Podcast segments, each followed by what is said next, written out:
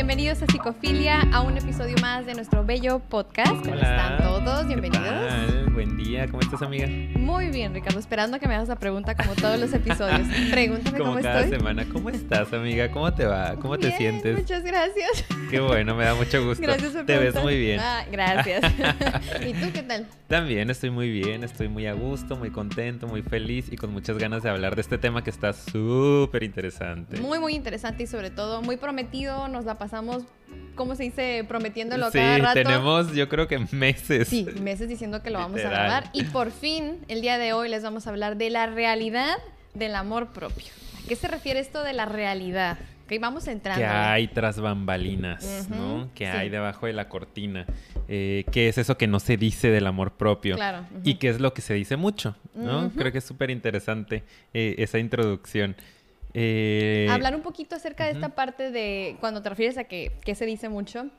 Todo lo que nos están empezando a, a enseñar, ¿verdad? Las redes sociales, los artículos, los programas de televisión y las películas, porque creo que es un tema que afortunadamente se está abordando cada vez más. Ujú. Cómo ser tú mismo, cómo quererte, cómo conectarte más contigo mismo.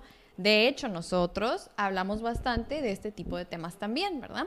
Pero vale la pena que abordemos qué es realmente, porque como lo acabo de decir, se habla tanto de eso que creo que hay muchas cosas que sí son amor propio y que sí abordan, y otras que la verdad ni al caso y están abordadas de manera tan superficial que creo que confunden más a las personas. Es como esta cara falsa del amor propio y la verdadera que les queremos mostrar el día de hoy, ¿verdad? Exactamente.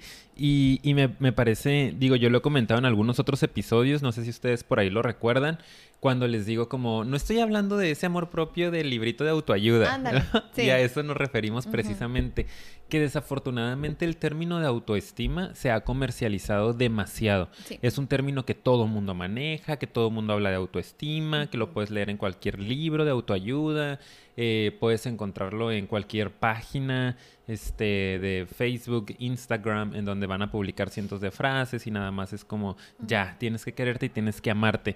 Y nos parece que el comercializar algo le hace perder su verdadero valor. Claro. ¿no? Y por eso nosotros vimos la necesidad de hablar de este tema, de traerlo aquí a la mesa, de traerlo a este hermoso espacio que es psicofilia, para decirles como, a ver, queridos seguidores, querida comunidad, eh, no hay que perdernos en, en- en- en lo comercial, ¿no? Exacto. O sea, queremos hablarles de lo que es de verdad el amor propio. Sí es importante todo esto que se dice, sí nos ayuda a seguir construyendo, pero no es la esencia del amor propio. La esencia es muchísimo más profunda y por lo tanto requiere muchísimo más esfuerzo, muchísima más dedicación y de eso es de lo que les queremos hablar. ¿Cuáles serían esos pasos, no? O ese proceso a seguir para realmente configurar un amor propio eh, real y no el chafa comercial No.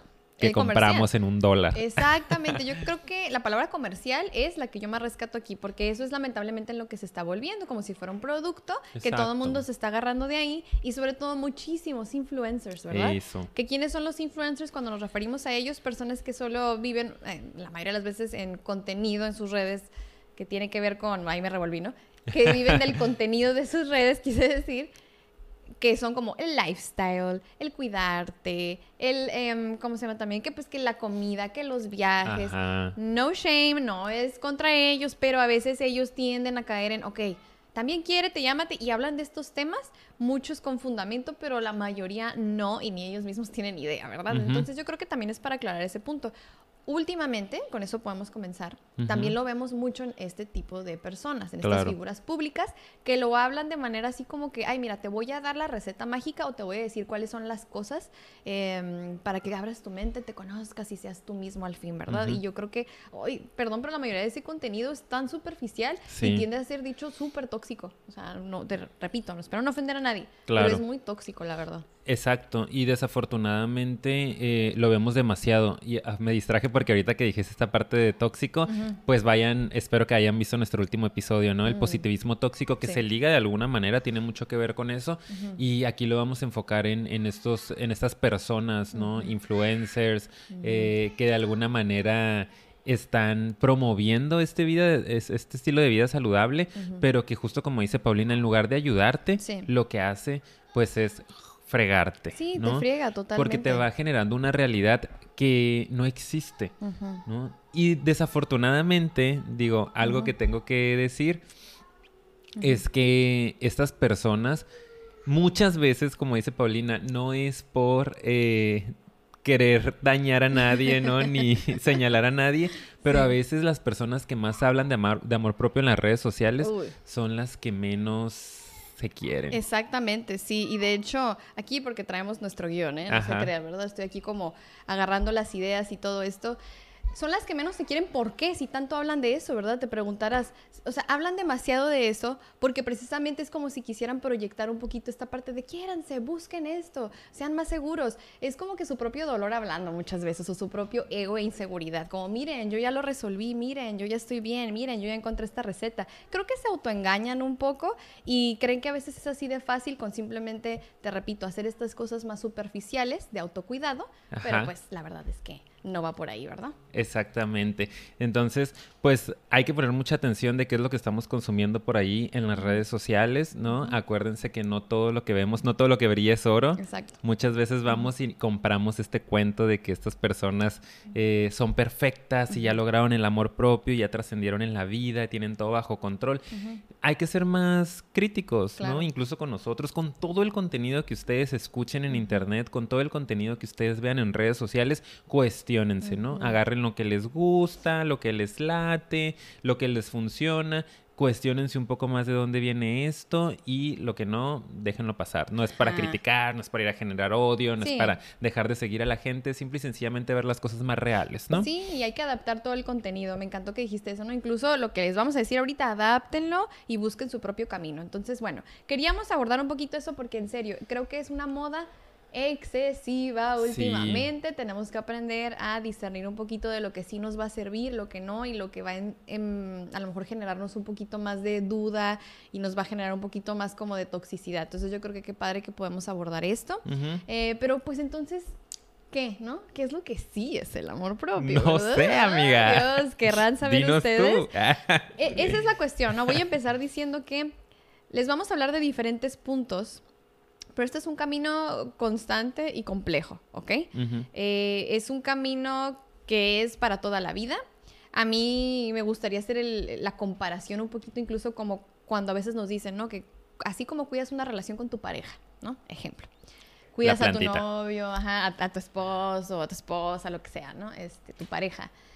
Ajá, la plantita, este, esta analogía de que tienes que regarla, tienes que cuidarla, tienes que alimentarla, tienes que realmente poner un esfuerzo. En el momento en que tú eh, te confías y das todo por sentado, tu relación se ve dañada. Es lo mismo con el amor propio, ¿ok? Vamos empezando por ahí.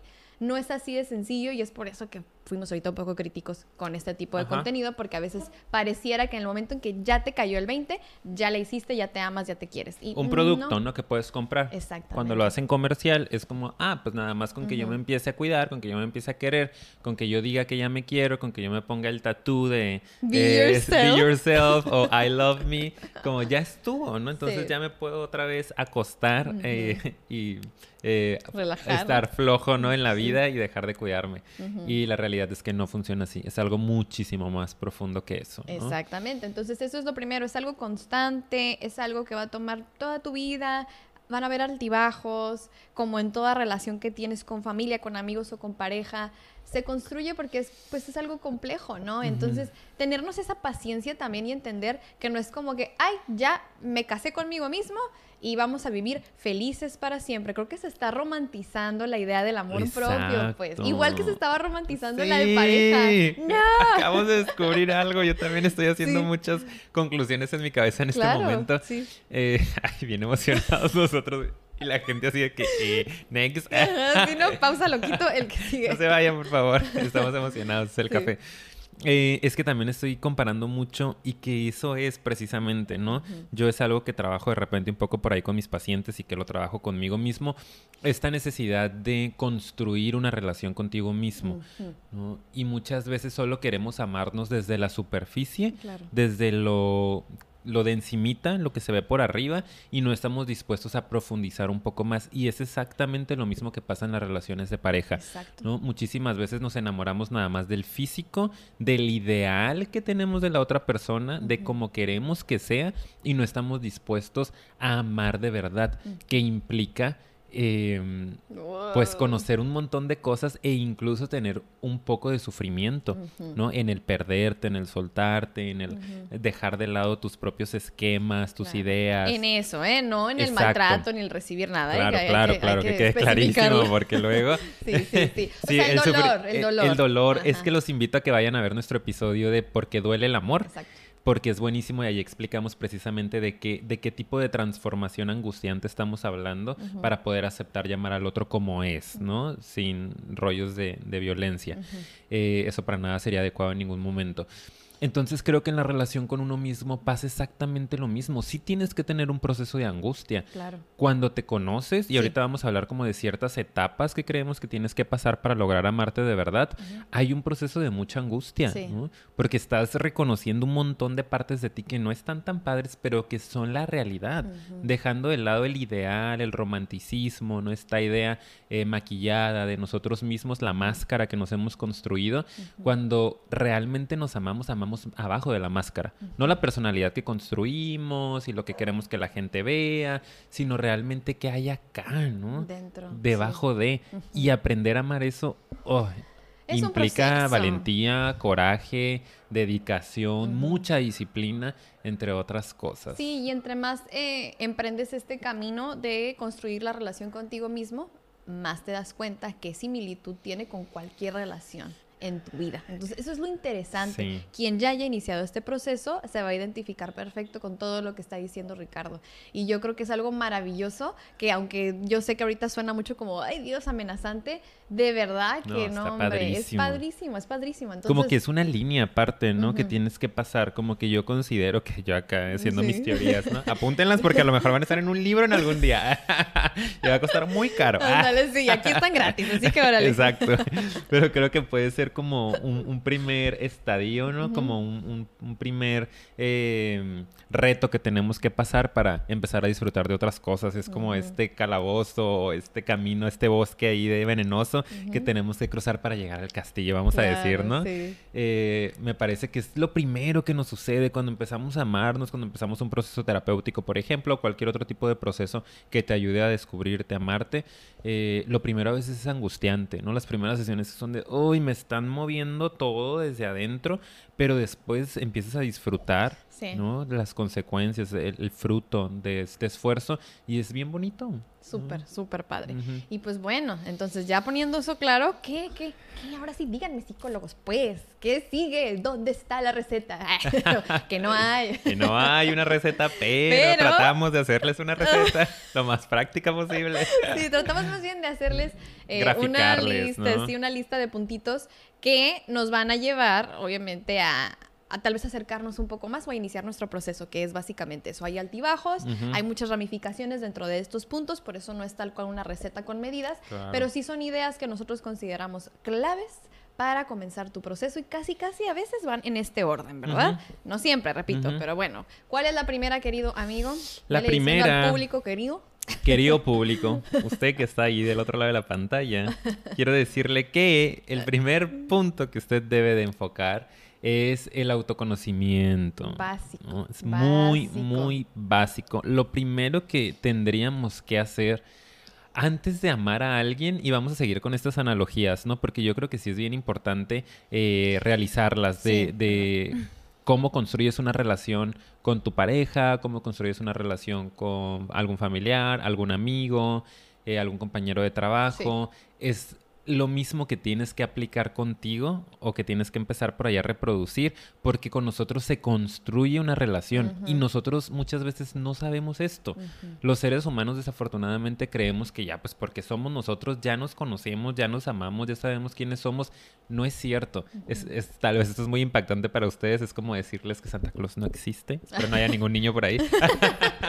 es ese shock de qué, cómo que no, Sí. que no me conozco, si soy yo, ¿quién me puede conocer mejor que yo? Desafortunadamente muchos de nosotros no nos conocemos, vamos en automático por la vida. Entonces el primer paso es que tú te conozcas pero que te conozcas sin juicios, que te conozcas sin, sin prejuicios, que realmente te abras a empezar a analizar, a observar y a identificar quién eres tú, ¿no? qué te mueve, qué te gusta, qué no te gusta, qué sientes, qué piensas, qué activa tus inseguridades, qué inseguridades tienes, qué miedos tienes, etc.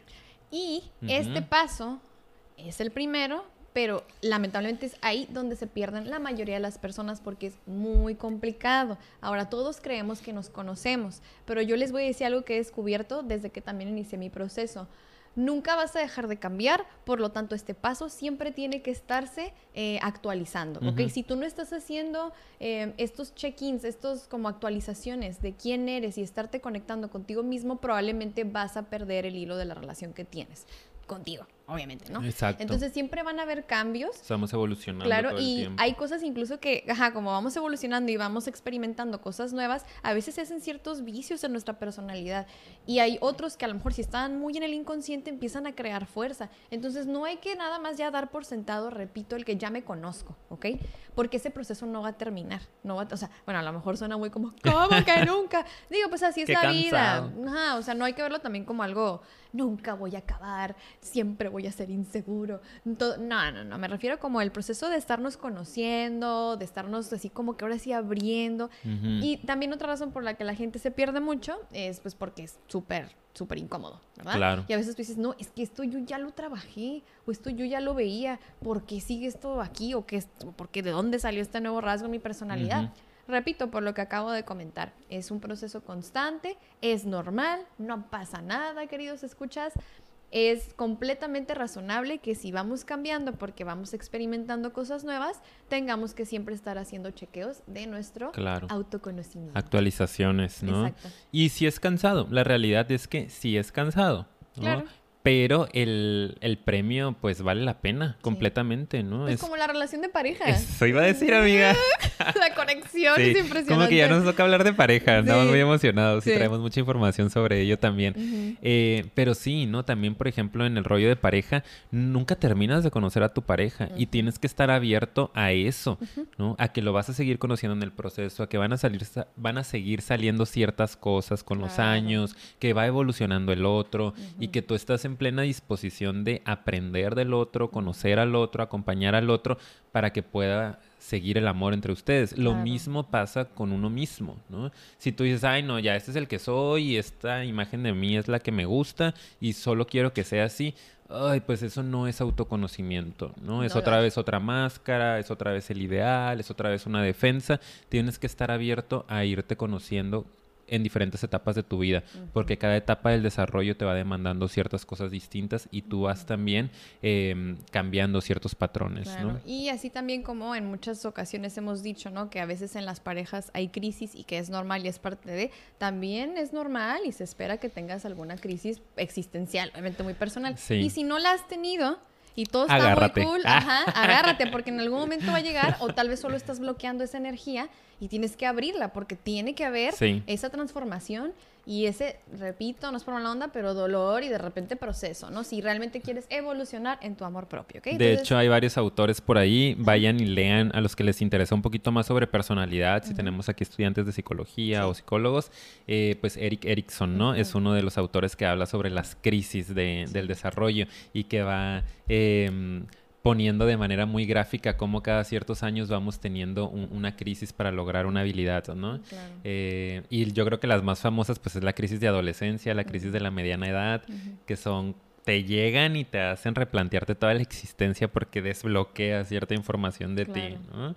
Entonces, pues vayan y lean sobre esto. Muy bien, amiga. Muy bien. Vamos a tratar de apurarnos con los que siguen. No sé cómo vamos de tiempo, amigo, ni siquiera sé. A ver, platícame. Más, como dos, tres minutitos. súper bien, súper bien. Ok, entonces vamos con el siguiente punto que es la autoaceptación, ¿ok? Créanme, qué importante es poder conocernos para aceptarnos. Tú no puedes aceptar lo que no conoces, ¿estamos de acuerdo? Pues ¿qué estás aceptando? Y a veces la gente se brinca un montón a esto, ¿no? Acéptate y así como eres y fluye. Ahora, voy a hacer un, un este paréntesis aquí importante, muchos de los mensajes o posts o, cosas que decimos sí obviamente se enfocan mucho en este punto, de, de hecho. Pero precisamente por eso traíamos mucha intención ya de hacer este contenido porque sabemos que no nos podemos quedar nada más ahí. En la superficie. Exacto, entonces es bien importante que una vez que te conozcas, te aceptes. ¿Qué es realmente la autoaceptación, amigo? ¿Y dónde crees tú que la gente como que medio se pierde? ¿Cómo se confunde la autoaceptación? Y es que de hecho, antes de eh, explicarles esto, claro, eh, mucho de lo que hacemos nosotros, sí es cierto, tiene que ver con esta autoaceptación, porque sí creemos que es una de las claves, por eso lo ponemos aquí, de el amor propio. Pero siempre les decimos también, vayan a psicoterapia, descúbranse, conózcanse, busquen el espacio para poder expresarse y que alguien les refleje qué onda con ustedes. Entonces nada más como quería un poquito, ¿no? Este, darle cierre a esto. Mm, ¿Y qué es, qué es la autoaceptación, no? La autoaceptación suena algo como muy ideal también, ¿no? Como algo muy mágico de solo tienes que quererte y solo tienes que, decir, me acepto, me amo, este es el que soy, a la fregada.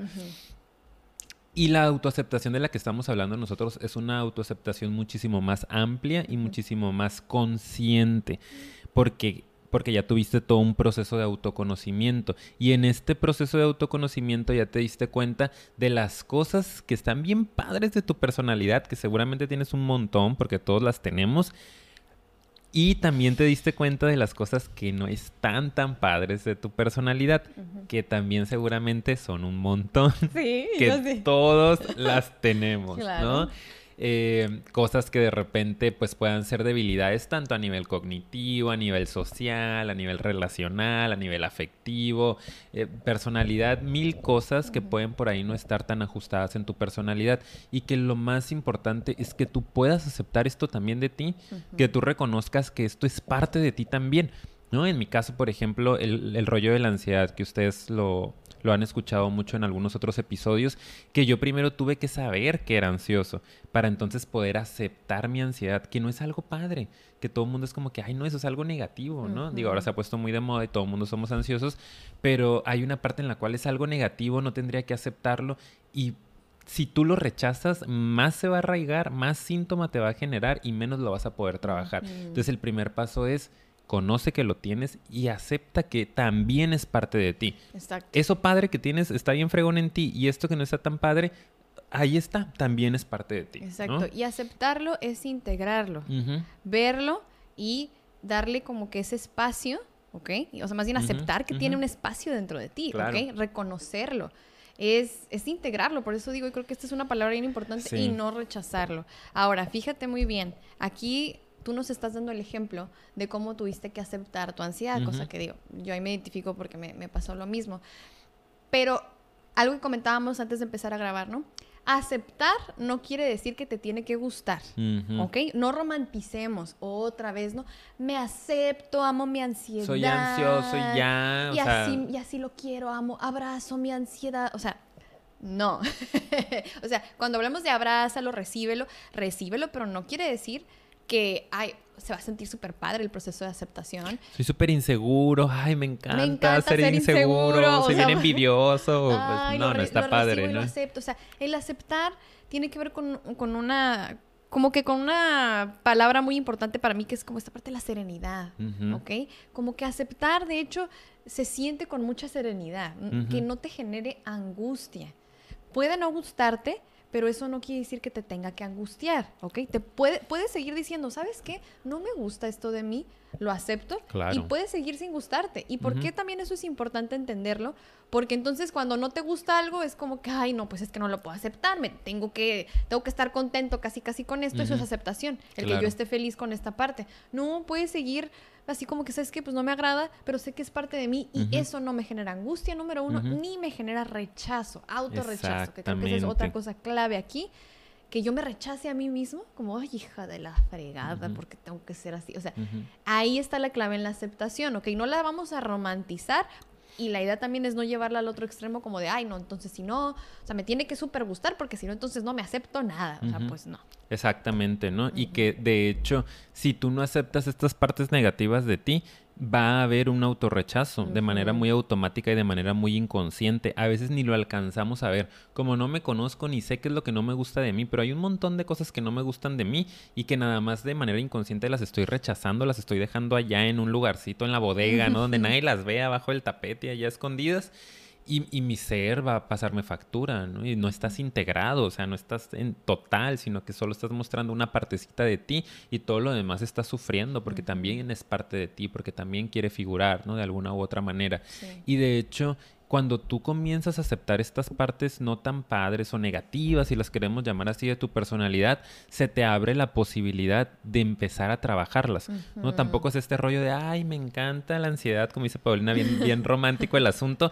No, o sea, acepto que es parte de mí, reconozco que lo tengo, ¿no? Ya recibo la ansiedad como parte de mi persona y sigo trabajando para irlo modificando. Como ya lo acepté, como ya le di un lugar en mí, en mi esfera, en mi ser, entonces puedo hacer em, labor de trabajo. Pero si está ya en la bodega, en el ático metido, ¿cómo, lo voy a arreglar? Pues, Exactamente, sí. Entonces, fíjense, aquí ya llevamos dos puntos. Te tienes que conocer y vas a pasar por ese proceso como doloroso. En la aceptación tendríamos que tramitar, trabajar ese dolor, tratar de como que soltar y estar más en una actitud serena respecto a lo que nos gusta y lo que no nos gusta, sin romantizarlo y luego ya vendríamos a otra parte, ¿no? Y fíjense cómo es importante eh, un poquito el proceso. sí, porque, y fíjate aquí, antes de pasar al siguiente punto, fíjense cómo en este de autoaceptación todos, bueno, estos influencers de los que hablábamos hace rato o las películas romantizan el amor propio justo ahí, en el aceptarte.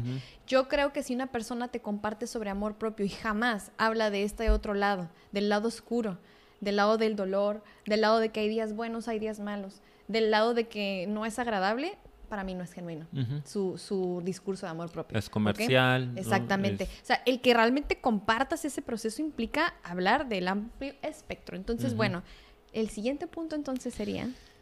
Autorrespeto, amiga. ¿Qué onda con el autorrespeto tú? Yo empiezo, dime, yo empiezo. Tú dime, ilústrame. El autorrespeto. es que ya que puedes integrarlo, es cuando realmente puedes respetarte, ¿ok? Tú no vas, o sea, lo tienes que ver, lo tienes que integrar, tienes que estar en, una, en, esta paz, ¿no? esta serenidad un poquito más para aceptarlo y decir, bueno, no me gusta, pero puedo seguirlo trabajando. Y entonces es cuando ya puedo respetarme, ¿ok? Porque fíjate, si tú no pasas, o sea, este nivel de autoaceptación, invariablemente te estás rechazando. Y si te rechazas, no te vas a respetar. La verdad. Porque, porque me choco, porque ush, no puedo aceptarlo, y porque y casi siempre van a haber faltas de respeto, y no solo de ti hacia ti, sino que vas a permitir que otros te falten al respeto constantemente. Eso es bien importante. Exactamente. Porque como no, no, conoces esta parte de ti, no aceptas esta parte de ti, pues ¿cómo la vas a defender? ¿no? Tú mismo la escondes, ¿no? Como el patito feo de la familia y como que, ay, no, que nadie lo vea porque qué vergüenza. Y entonces otros pueden venir a hacerle bullying y humillarlo y pues nadie lo va a defender, ¿no? Tú le estás faltando al respeto y los otros le están faltando al respeto. Y esto lo puedo ver claro en, digo, en mí en algunas circunstancias, pero también en, pacientes, ¿no? Sobre todo pacientes, por ejemplo, con temas de ansiedad. Tengo una paciente que la acabo de ver, la acabo de ver ayer y trae un conflicto muy grave ahorita porque está teniendo problemas con su jefa. ¿no? Mm. Porque su jefa es una persona, pues, agresiva, ¿no? Y ella es una persona, mi paciente es una persona muy ansiosa que tiende mucho a las conductas evitativas, ¿no? Se queda mucho callada, no se defiende, agacha la cabeza, no mm. contesta, y pues es el escenario perfecto para que una persona agresiva funcione a la perfección, ¿no? Pues ocupa una persona sumisa. Entonces, como mi paciente no tenía tan consciente esta parte de ella, de cómo reaccionaba cuando había un agresor cerca de ella, no podía defenderse, ¿no? Y lo hemos trabajado muchísimo, de que se conozca, de que reconozca que hay partes de mucha inseguridad, de mucho miedo en su personalidad, que acepte eso de ella, que es parte de ella, que lo integre. Y ahorita estamos trabajando precisamente en la parte de que se respete y haga que los otros la respeten, que aprenda a poner límites, ¿no? De esto no te lo puedo permitir, no te puedo permitir que me grites, que me humilles así, ¿no? O sea, ¿por qué lo vas a hacer? Pero solo cuando ella logra respetar esa parte y cuando ella logra decir, esta es la que soy, esto es parte de mí y merezco ser bien tratada, incluso con estas partes de mi personalidad, es cuando puedes reflejar o puedes eh, alargar un poquito más ese límite hacia allá afuera. Sí, y to- sobre todo cuando, por eso la autoaceptación es tan importante, porque pues lo ves, a lo mejor tampoco te agrada, y pues si a alguien no le agrada, dices, pues sí, ya sé, a mí tampoco, Ajá. pero, pero por eso, o sea, no vas a venir y, y Claro, no te da así. derecho a juzgarme. Exacto, ¿no? entonces como la aceptación es saber que aunque tenga cosas negativas, eh, merezco ese respeto, soy valioso. Que eso es también lo interesante, el encontrar tu valor dentro del proceso de amor propio, el, el valorarte. Entonces a veces no nos podemos valorar porque no lo hemos aceptado, porque sentimos que si no nos gusta lo tenemos que rechazar. Exacto. Por eso insisto, ¿no? Que importante es entender que una cosa es que no te guste, otra cosa es rechazarlo, ¿ok? Exacto. Entonces es como elimina eso y es, es más fácil pasar al estadio del autorrespeto Ujú. y por ende que mejoren muchísimo tus relaciones. Exactamente. Por eso, y yo creo que es- este episodio puede ser eje y base de, de cómo todo lo que hemos dicho tiene más sentido, ¿no? Ujú. Como de, es que si trabajas contigo, lo de afuera va a mejorar. Aquí se explica por qué. Porque cuando tú ya te identificas y tú ya te ves, te aceptas, te puedes ya dar a respetar. Exacto. Ya Puedes entiendes. proyectar. Exacto. Puedes proyectar esa relación que ya tienes contigo mismo, que es de respeto, ¿no? Y que es mucho de lo que, que se trabaja en terapia también, de no te juzgues tú a ti. O sea, el primero que se tiene que respetar eres tú a ti, porque a veces nos enganchamos con que es que no me respeta mi- mis papás, no, no me respeta mi pareja, no me respeta mi jefe. ¿Tú te respetas a ti? Mm. ¿no? ¿Tú te respetas a ti?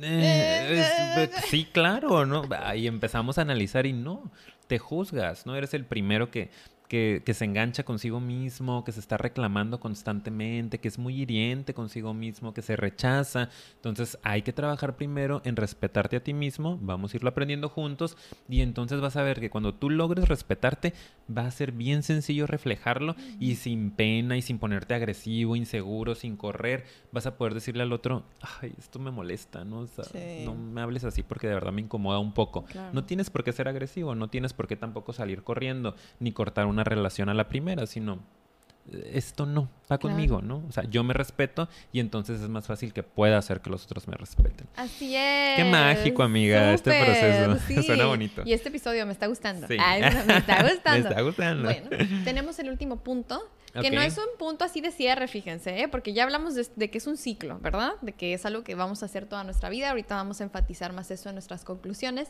Pero nuestro último punto es el Autocuidado. Autocuidado. Juntos. Así es, claro, como toda la vida. ¡Ah! ¡Qué románticos! No. basura. No, Ok. Adelante. Autocuidado, Sí. eh, qué importante, ¿no? Es eh, cuidarnos también. Y de hecho lo hablamos en nuestro tip de, de la semana, que vayan y vean nuestras redes sociales, vayan y síganos en este momento a Instagram, porque estamos publicando algunos tips o algunas tareillitas terapéuticas muy, muy básicas. Y una de ellas es que tú, tú aprendas a cuidarte, ¿no? Pero realmente tiene fuerza este punto cuando has logrado los episodios anteriores. Sí. ¿no? Mucha gente, desafortunadamente, también se centra nada más en el autocuidado. Y eso lo eso. podemos ver también en este montón de, en esta ola, en esta plaga de influencers que habemos, Ah. que hay, ¿no? En las redes Sí, sociales, sí. eh, de bloggers, ¿no? Que todo es autocuidado, que si el skincare, la, la rutina de cuidado de piel, ¿no? Yo todos los días. Imposible esas rutinas. Claro, y es como que lo hago un día y ya. Son como 50 productos. Exacto, ¿no? Que si el facial, que el hacer ejercicio todos los días, mi Ujú. yoga en la mañana, mi cafecito, healthy. leer, Claro. prepararme mi comida. Yo como, ¿a qué? O sea, ¿no trabajan o qué? es que ese es el trabajo. pues Sí, es su trabajo, vivido, sí, exacto, sí. ¿no? Y a veces nos van, nos van generando esta idea ideal, esta ilusión en nuestra cabecita de que eso tuviésemos que hacer todo el tiempo, solo estarnos cuidando y que solo con estarnos cuidando o estar atendiendo ciertas necesidades vamos a lograr el amor propio, vamos a profundizar en esa relación con nosotros mismos. Y la mayoría nos damos cuenta que no, no pasa. No. No. por más que me esfuerzo, por más que ya pagué el facial, ya voy al gimnasio, ya este, como más o menos, pero sigo teniendo estos episodios de ansiedad o de depre o no me gusta mi vida, me quejo, porque no lo estamos haciendo en, en, en orden, pues. No lo estamos haciendo en congruencia con otro montón de cosas que les acabamos de hablar. Ni a conciencia, como dijimos en el Exacto. IGTV. Vayan y... por- Solo hablamos de este punto, ¿eh? De hecho, del autocuidado. Ajá. Em, porque sabemos que la mayoría de la información está Ahí en se ese queda. nivel. Y digo, ahorita vamos a hablar de cómo podemos empezar, porque a veces también nosotros como terapeutas recomendamos empezar con este punto. Ahorita les vamos a platicar cómo, este, por eso dimos el tip. Pero hablando de que solo se quedan ahí, la cuestión es hacerlo a conciencia. La cuestión es, no importa la maravilla de la acción que hagas por ti. Lo importante es que no, en- hasta en las más simples acciones, cuando se hacen a conciencia, son maravillosas. Tú decías en el IGTV, un baño, por ejemplo, un baño a conciencia, trabajando los puntos anteriores, ¿ok? Iniciando bien tu proceso puede ser completamente diferente y es algo tan de que haces todos los días, ¿ok? Puede ser tú conectándote con tu cuerpo, digo, no estoy diciendo así como que algo bien intenso todos los días, no, pero es como de, hasta eso a veces cambia cuando ya empiezas a, a entender cómo te tienes que cuidar. Claro. Entonces lo haces así como que, ¿sabes qué? Porque me quiero, porque me cuido. Sales de bañarte, la aplicación de tus cremas. No tienen que ser las más caras, no tiene que ser así como que uh, las miles, pero eso que haces lo haces con tanta intención y sabes que es para cuidarte, Es un momento para ti.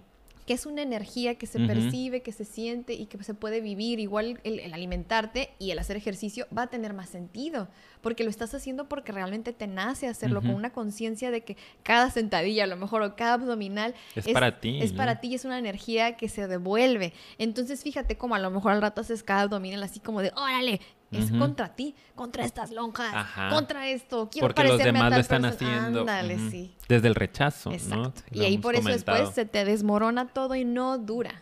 No dura. Exactamente, es algo que no puedes sostener eh, porque realmente no es algo que viene de un lugar de amor propio, de autoconocimiento, de autoaceptación, de todo este proceso que les venimos hablando. Entonces por eso es súper, súper importante que tú eh, vivas este proceso y que no se comercialice la idea de amor propio como solo el hecho de cuidarte, de tener estas cositas contigo, sino que, y que de hecho, ¿no? Eh, eh, parte de lo que hacen estas personas, que lo quería comentar desde la ocasión pasada, los eh, coach- coaches, coach de vida, eh, estas personas que promueven el estilo de vida saludable, es generalizar, ¿no? O hacer como una eh, personalidad muy genérica, como una visión del ser humano muy genérica de que todos somos exactamente iguales y funcionamos exactamente igual y a todos tendría que funcionarnos exactamente lo mismo. Y no es cierto. Cuando tú traes todo este proceso anterior, tú puedes descubrir qué es lo que a ti te funciona y qué es lo que tú necesitas. A lo mejor el cuidado de la piel no es lo mío, ¿no? Ni siquiera me interesa, ni siquiera lo, lo quiero o lo necesito. Pero para mí sí es muy importante comer bien. Y eso trae, trae un efecto muy positivo en mis sistemas internos, en mi ser, en mi energía.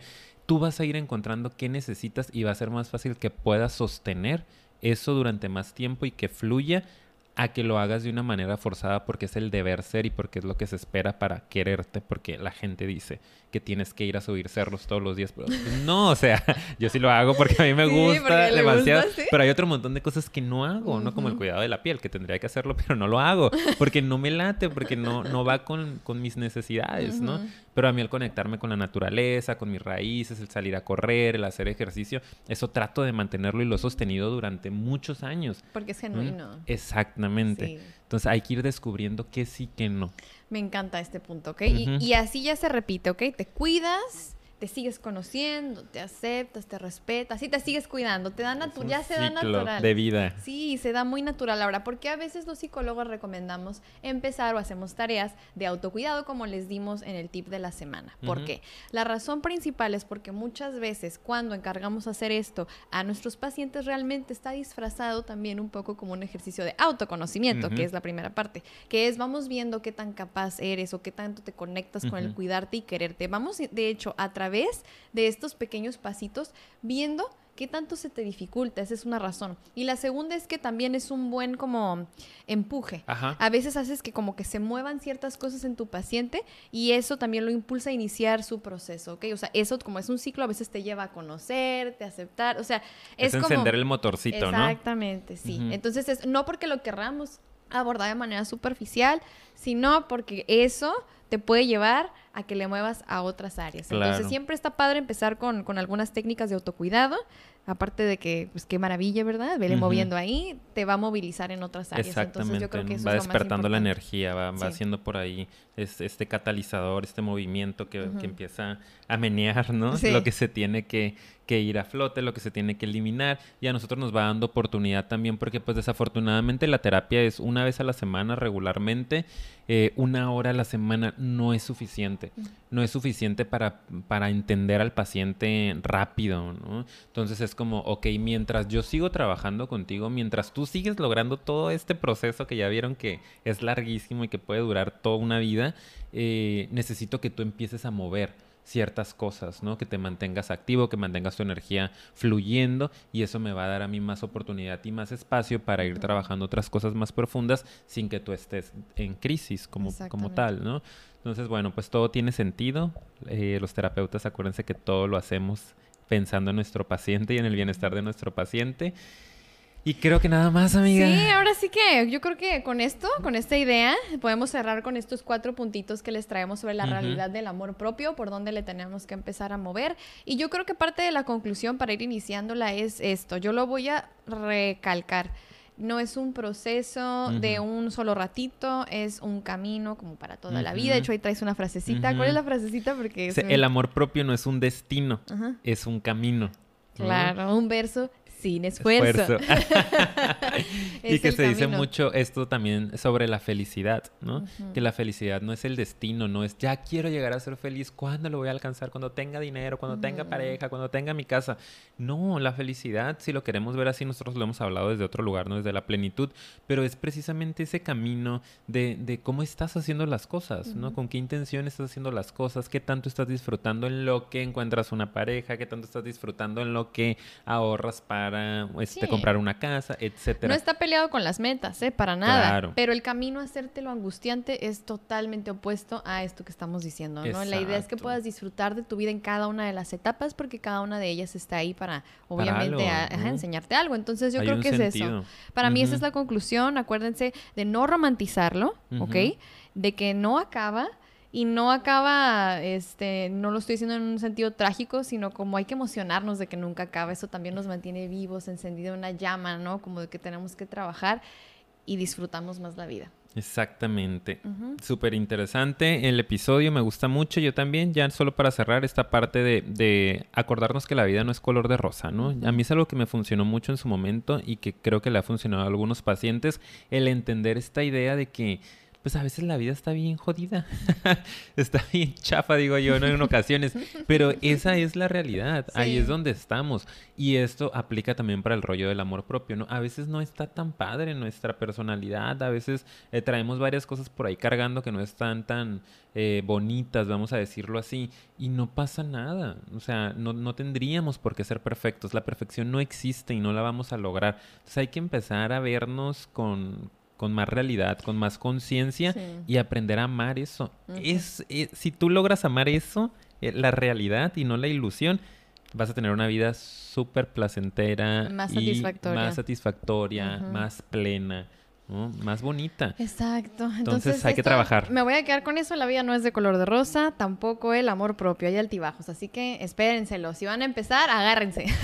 Exactamente. Suerte en el camino. Sí. Y pues bueno, yo creo que con esto nos podemos despedir. Muchas gracias quien se quedó hasta este punto, porque yo sé que nos pusimos bien intensos. Como casi siempre. Como casi siempre, yo sé, pero esto a veces es como, ay, te profundizas y de vez como, ¿qué me estás diciendo? Cállate. pero bueno, muchas gracias. Los invitamos a que si les gustó se suscriban, eso nos ayuda muchísimo a que le den like y que compartan el material, también compartirlo, no saben en verdad el impulso que nos da, porque también así nos motivamos para seguir grabando. Exacto, vayan a compartirnos también aquí en los comentarios qué temas les gustaría escuchar adelante y vayan a seguirnos en nuestras redes sociales, tenemos Facebook y tenemos Instagram, nos encuentran como psicofilia. Como psicofilia, así es, ahí también ya saben los IGTVs y todas esas frases hermosas que les vamos a compartir y nos pueden escuchar en Spotify, en Anchor, en Apple Podcast, estamos igual como Psicofilia Podcast. Y bueno, nos vemos en el próximo episodio.